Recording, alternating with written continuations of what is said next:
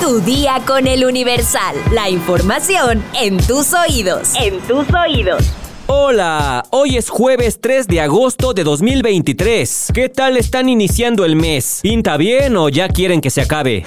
Lo que no queremos que se acabe es este episodio que apenas está empezando, así que... ¡Entérate!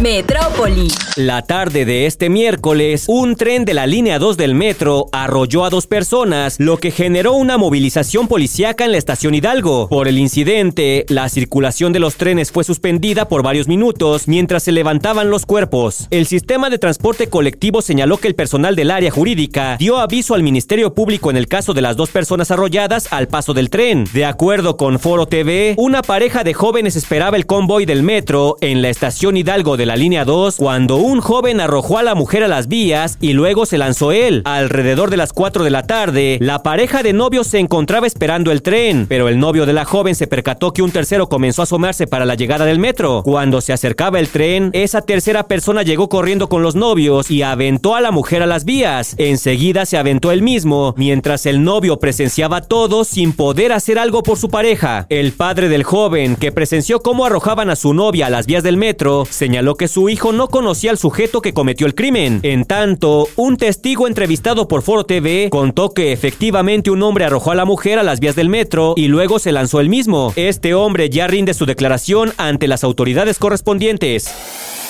Estados. Gerardo Álvarez, catedrático del Departamento de Medicina de Ciencias de la Salud de la Universidad de Sonora, mencionó que regresar al uso de cubrebocas para evitar contagios de COVID-19 es una medida adecuada. Mencionó que no se ha acabado con la pandemia, lo que se terminó fue la emergencia sanitaria internacional.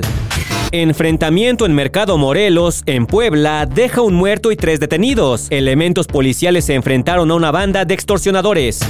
Detienen la distribución de libros de texto gratuito en Chihuahua. Interpondrán amparo. La gobernadora Maru Campos explicó que la orden la dio la C para detener esta distribución de libros bajo la figura del amparo como ocurrió en Guanajuato.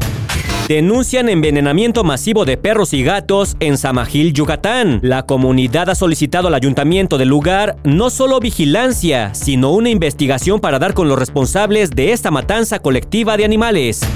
Hombres armados queman 11 vehículos en carretera Acapulco-Cihuatanejo. Elementos de la policía estatal retiraron las unidades del transporte público incendiadas que bloqueaban esta arteria vial.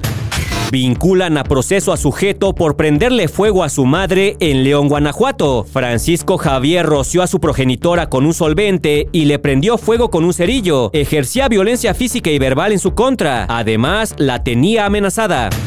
Este martes se dio a conocer un video donde un sujeto golpea a un empleado de Subway en San Luis Potosí, pues ahora se le suma una nueva denuncia ya que presuntamente molió a golpes a un perro. La exdirectora general de la Brigada de Vigilancia Animal, Leticia Varela, denunció que Fernando M. presuntamente desapareció a dos perros.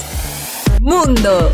Un centenar de revistas de todo el mundo lanzó un inusual llamado conjunto a actuar de manera urgente para eliminar las armas nucleares ante la importante y creciente amenaza de una catástrofe. El llamamiento ocurre después de amenazas veladas del presidente ruso Vladimir Putin de usar este tipo de armamento en Ucrania y de repetidos lanzamientos de misiles de Corea del Norte y del bloqueo de iniciativas de no proliferación. El peligro es importante y creciente, escriben en un editorial conjunto los editores jefes de 11 revistas de prestigio, entre ellas BMJ, Lancet, JAMA o New England Journal of Medicine. Los estados poseedores de armas nucleares deben eliminar sus arsenales antes de que estos nos eliminen a nosotros, dice el artículo. El hecho de que todas estas revistas de primer plano se pongan de acuerdo para publicar el mismo editorial señala la urgencia extrema de la crisis nuclear actual. Así lo declaró Chris Zelensky de la Asociación Mundial de Editores de Prensa Médica. Música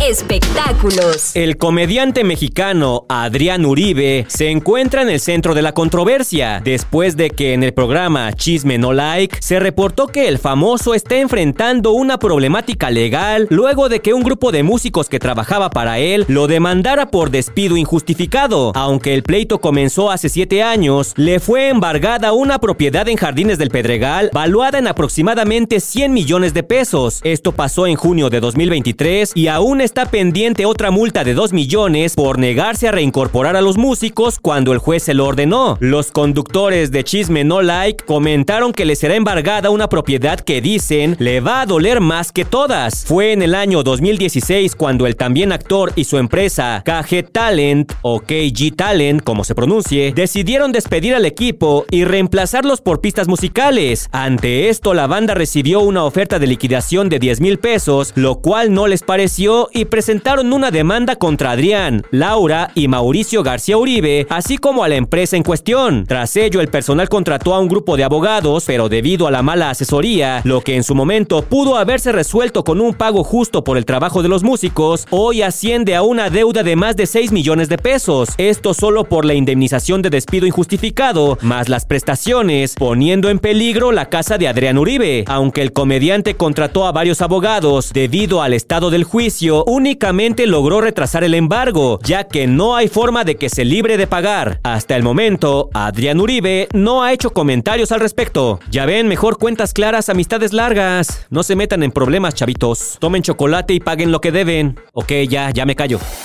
¿Quieres saber cuáles son los 10 mejores balnearios de México según la Profeco? Descúbrelo en nuestra sección Destinos en eluniversal.com.mx. Vamos a leer unos cuantos comentarios, mi sección favorita. Ernesto Zaragoza nos dice, me agrada el contenido del podcast y las notas que dan. Con relación a la parte educativa, está hablando de los libros de texto, sí es todo un show, más estando de este lado como formador y con la nueva reforma educativa. Esteban González nos dice, están politizando la educación. La eliminación del libro de matemáticas y español sería eliminar el pensamiento analítico, científico y de comprensión. Irving Espinosa nos dice, gracias por no hablar de la casa de los famosos. Es mejor la nota curiosa. Me fue más útil pues tengo un hijo pequeño. Lau Carro nos dice, a mí me encanta también la voz. Lo que sí lamento muchísimo es que cada vez parecen más bromas que noticias. Lo de los libros de la SEP está para matarse. Maldita política. Hugo Martínez López nos dice, respecto a los libros, ojalá por ética los maestros apoyen a los niños a no tener una educación mediocre. Chumot nos dice, muy buenas las notas de hoy en especial la parte donde no hubo noticias de la casa de los famosos. Aide Ávila nos dice, me gusta mucho escuchar tu podcast mientras trabajo. Wicho Dios 27 nos dice, yo haría lo mismo que el niño con tal de ser el hombre araña.